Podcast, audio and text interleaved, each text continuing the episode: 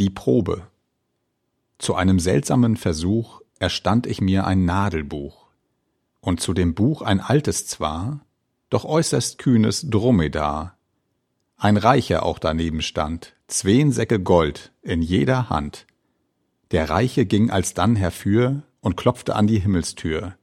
Drauf Petrus sprach, Geschrieben steht, dass ein Kamel weit eher geht durchs Nadelöhr als du, du Heid, durch diese Türe groß und breit.